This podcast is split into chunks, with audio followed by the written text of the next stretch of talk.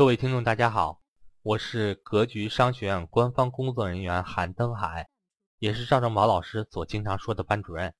很高兴格局的音频分享能对大家有帮助。这些音频分享都是格局往期的免费分享。除此之外，格局也有系统的正式理财课程。想跟赵正宝老师系统学习正式理财课程，或者想在线参加格局免费分享课程的伙伴，可以和我咨询沟通。我的手机和微信为。幺三八幺零三二六四四二，我所管理的 QQ 群为四五八幺二七三五五。登海在这里恭候大家的加入，希望各位能在格局商学院学习到更多的干货。隔代教育的问题，呃，我们正式课上哈，隔代教育是一个重头戏，因为隔代教育对于孩子良好这个习惯的这个养成啊，还有各种性格的培养太重要了哈，非常的非常重要。就是在关于零到六岁的一个婴幼儿的一个隔代教育比例的一个调查里面哈，有数据表明，就是现在接受隔代教育的孩子基本上一半以上哈，五十六。呃，我们在后面的课上嘛，我们会详细的分析一些具体的情况，你就可以对应到你们家里面的一些情况哈，比如说你们家是外婆带大的孩子呀，还是奶奶带大的呀？外婆就是姥姥哈。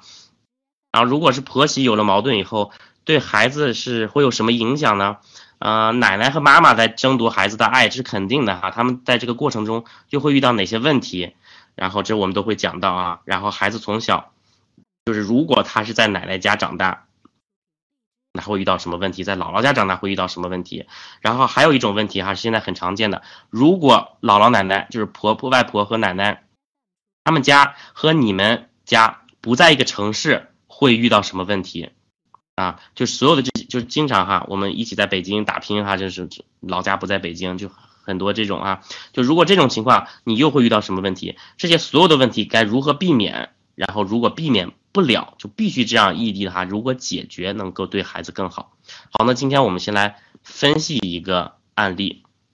我们先来看一下哈，就是这是很多家长问过我啊，我们今天就来代表性的，就基本上我来公开课，就是给大家把百分之八十的问过的问题，我都在这儿分析一遍，就基本上肯定能遇到一个你你的问题啊，即便他的例子不一样啊，你也呃知道他肯定那个解决方式是一样的。孩子不听话，就是因为老老人带过哈，老人带过一段时间，嗯，就是孩子每天早上基本上觉都不起来，然后赖床。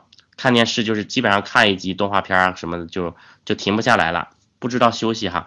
我我们后面会讲到，就是上课一讲你就清楚了啊，过度聚焦啊，边界不清楚这些，你就马上就清楚了该怎么做了。你现在先不用管这些概念，首先呢，你先记起来，老人必须也要去学习，是这样的哈。老老人带过很多孩子都是不听话的。首先哈，老人必须也要去学习。老人是可以带的，老人可以带的哈，但是角就是角色一定记清楚啊。所有的四个啊，爷爷奶奶、姥姥姥爷四个啊，角色只能只能是帮手，只能是帮手，不能过度干预。跟文盲不文盲也没关系哈。有些学那个家长说就是跟老人知识体系。差一点，但是他也要插手，就好多东西，他还要他还想去学校干预各种事情，你就记住啊，只能是帮手，不能过度干预，不能溺爱，这是你要记起来的。他可以带，这是没问题的，但是你要能做到这个，你就可以给他带，如果做不到就不可以。比如说，我可以解解决解决一个问题啊，比如说孩子早上不起，或者是电视一直看不休息，方法啊，我跟你说一个方法，就是让孩子听话。一个方法，你听好了，你最后回去实践一下，非常管用。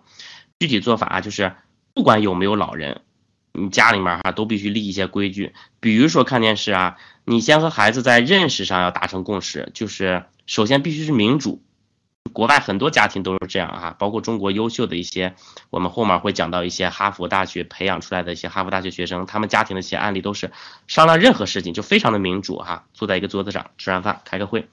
比如啊，长时间看电视，你可以跟他说，呃，他会影响视力啊。他年龄大了以后，就是你你你看时间长了会引发各种的眼部的疾病，啊，有可能还会，呃，动手术。就这些你都交代给他，然后告诉他，改天妈妈爸爸可以一起和你在网上搜相关的知识。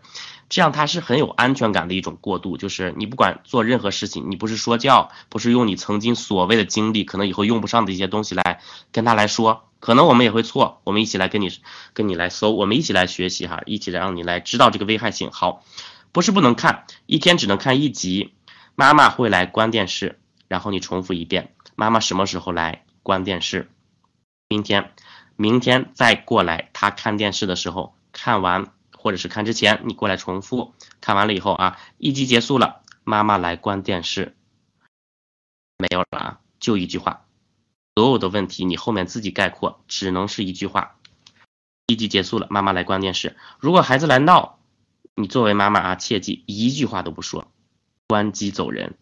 明天过来，一集看完了，妈妈来关电视。第二天他就基本上不会太撒欢了啊，因为前一天他试过了，吼了两个小时没有用，后天继续一集看完了，妈妈来关电视。好，你基本上几天之后呢，你这个方法对于他不吃饭呀，对于他就好多东西，你都会都会来啊，都会就是。能够实现你想期待的，就是他会听你的话。整个过程中啊，在隔代教育中，整个这个过程当中，包括我们后面课堂上会讲到各种方法，会遇到一个阻碍，会遇到什么阻碍？或者是这套方法就是在心理学、家庭教育领域中已经被证明过很成功的一套方法，只有一个破绽，你知道是什么吗？对，吃饭也是一样的，吃饭我们后面会举例的。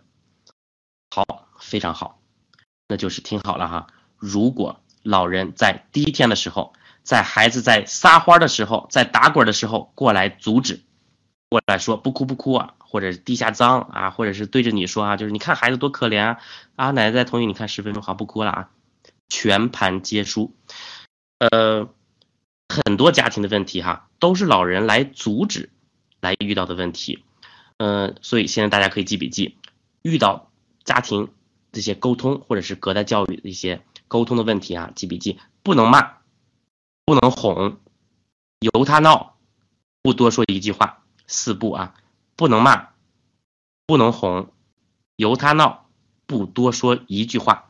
后面我们很多的一些呃方法，你最后归到一起的时候是有一些类似的。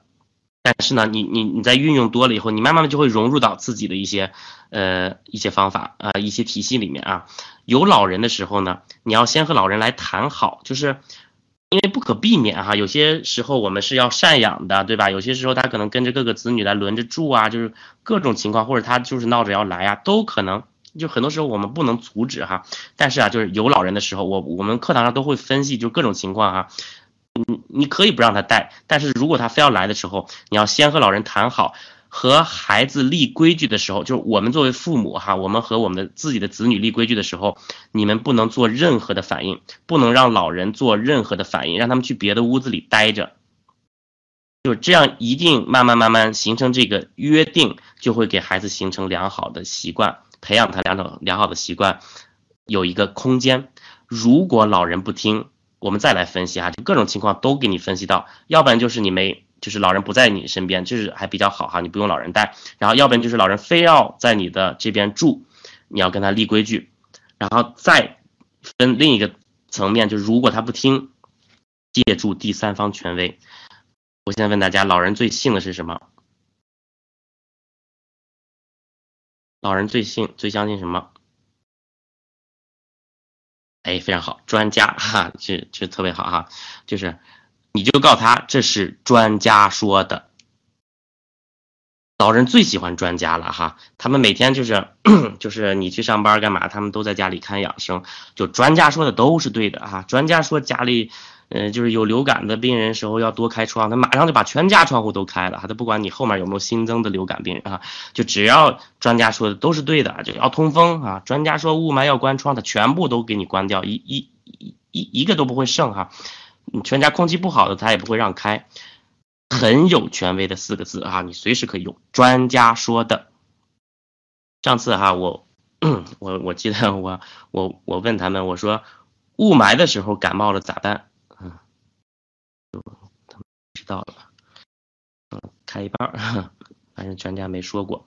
好，嗯，我们来我们来看一下哈，就是后面呢，我们会讲到这样一个特点，就是有时候啊，就是你遇到各种各样的问题哈，包括刚才有群里群里就是公屏上有家长来打他不吃饭啊，各种不写作业呀，或者是拖拉，就好多好多的好多的问题哈，就是你给孩子立规矩，现在也是记笔记，就是要周密，要简洁。我会给大家进行一个解释啊，我会给大家进行一个解释，就是你首先要周密，就是这个规矩可行没？是否可行？你别就是你随口跟他说哈，这不是养狗就是干嘛的？你随口弄完以后你不管了，这是个人，就是你给他说的话，他能不能做到？首先的前提是你能不能坚持，所以你要周密，你一定要想全各种各样的办法。遇到阻力该怎么办？比如说啊，从今天开始。每天九点睡觉，你跟他说啊，从今天开始每天九点睡觉。那如果周末怎么办？就他肯定都会一步一步的挑战你哈。小孩子遇到了以后就会挑战你，你提前一定要都想好了。那我们全家人一起去出去旅游的时候怎么办？有特别好看的电视节目怎么办？下面请记笔记。如果你自己都做不到，就是啊，你你。之前你给他立规矩之前啊，现在记笔记。如果你自己都做不到，就别和孩子立规矩。如果你自己都做不到，就别和孩子立规矩。这就是周密哈。还有一个是简洁，简洁呢就是，嗯，你自己的时候，呃，就是说说说一些指令啊，说一些规矩的时候，你一定要知道你想表达什么。所以下面也是记笔记啊，就是关于简洁的。如果内容太多记不住，就别立规矩；如果内容太多记不住，就别立规矩。对的，非常好。就是小时候我们还训练过发电报啊什么的，就是你不能有任何的一些不规范呀，或者是浪费的一些字词，在他那儿看来就是很大的一个信息哈。你就把最棘手的一些事情列规矩就好了。比如说哈。我现在给大家说一下，嗯，假设你的规矩是这样子，大家听完哈，可以打字给我回复一下，你觉得这个规矩听完以后你啥感受哈？以后啊，呃，你每周五回家啊，先先先做做作业，先做一半，然后帮妈妈打扫家务啊，做做做做家务。周六的时候呢，你全部把剩下作业做完，如果做不完要惩罚啊，做不完要惩罚你。周末看电视不能超过两个小时。对了，你你可记记得阅读啊，周末的周末必须要有一个时间，要有一个小时来阅读。每周你锻炼吧，现在你要去锻炼一个小时。你现在睡觉每天太晚了，上课就困，就是因为这个，你就不锻炼。以后入睡时间啊不能超过十点。周末必须复习，然后预习下一周周的内容啊，预或者你就预习周一的内容。呃，好学生都会有这个习惯啊，听到没有？呃，周末的时候记得自己打打扫房间啊，这是素质教育，现在啊不能光看分儿。好，这个妈妈立规矩有什么问题？亚历山大哈，对他自己肯定都记不住，对吧？这些问题还有什么问题啊？就是大家找一下根儿。这个孩子可能写作业每次都会拖到十二点，可能他最棘手的问题是他作业的拖拉，他所有所有东西你全说完都没有用。所以大家现在看一下，就是第一你要考虑周密，保证你自己能做到；第二要简洁，给这个妈妈。的规矩进行瘦身，大家打字儿，你觉得应该怎么说？就是需要做什么，大家可以来写一下。就是首先做不到的哈，你就别说。然后其次，你想让别人做的事情，你简单一些，再简单一些。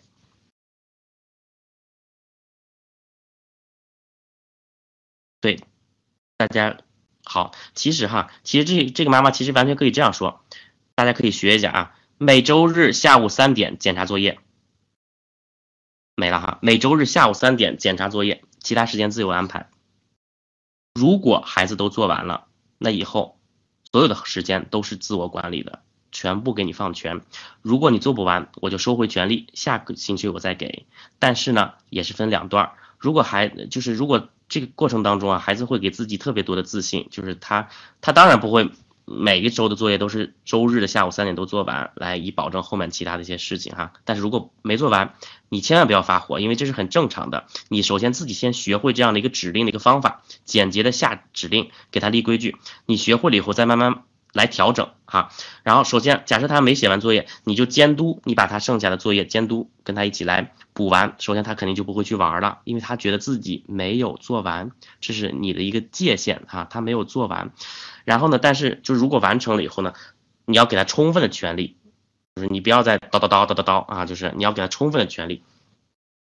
最怕就是更年期遇到青春期哈，就是就家里面就爆炸了，呃，就是他如果有了这些权利，他就不会就是每天啊就跟唐僧一样在周围看到你啊，他就会觉得就是自己要提高效率，然后我我要赶紧做完，我就不会。听到叨叨叨啊，就这样的规矩，就是你也非常好执行，就周日下午你就检查就行了，它也很好记。公司的管理也是一样的啊，就指令简单，你给员工充分的空间，你就会发现大家真的是成长都特别快，而且你也不累。好，我们来看一下哈，有时候立规矩就是它会失败，就是一般大家可以记两个点，都是败给时间，第二个就是败给孩子的策略。败给时间，比如说啊，就是每天早上九点。嗯，呃，或者每天晚上九点睡觉，就是首先你要坚持九点睡觉。如果你要自己爱玩手机呀，爱看电视，就肯定是经常会超。就是如果超过九点，你又忘记告诉孩子睡觉，孩子哈，就是基本上你说完他都会记住的，就是他都会记得，其实九点要又有这么一件事儿，但他到点儿一看。你还对着朋友圈哈哈哈，他就基本上去哈哈哈，他就去玩去了。过几天你突然说呀九点了，你咋不睡觉？孩子就会觉得你说话不算话，就还是跟我们上班一样，你自己体验一下哈。公司给员工布置任务，你说完一定要执行，你自己都不做，你自己都忘了，下面人就会忘记。所以一旦立规矩，父母也要执行。你要和孩子一起形成生物钟，你自己就。不能懈怠，你也要热情不减的一直做下去。一方面你要慎重，你做的每一个规矩哈，你给他的一定要慎重。未来漫长的时间，你都会绑定到这个时间。另一方面你要坚持，好，这是第一个。第二个就是带给孩子的策略，这是什么意思呢？就是因为你拿走了他的既得利益，你打破了他的舒适圈，他所有对你的回应都是正常的。所有的哈都是正常的，就和下棋一样，你出招他也会出招，所以你遇到的所有的这种反馈都是正常的。你不让他吃冰激凌，你说不能吃，就是他不可能说好的，就这不可能，就除非你曾经告诉过他哈为什么不能吃。所以就是孩子不好管，就肯定是你你没有想好他的策略，还有你的这个应对的方式。如果你们家孩子非常可怜的满地打滚的时候，你绝对不能说。就就今天啊，就这一次啊，下不为例啊。是的，我现在就问大家哈，如果你说这些话，孩子会有什么反应？你打字可以告诉我。就假设不管任何时候啊，你不给他买东西啊什么的，他是他那样的行为，然后你说完这些话，可能会到对故技重施，闹闹闹啊，对，就一直会闹哈，他会偷笑，就是他肯定先就答应你了，然后他会博弈，他就会不断的胜利。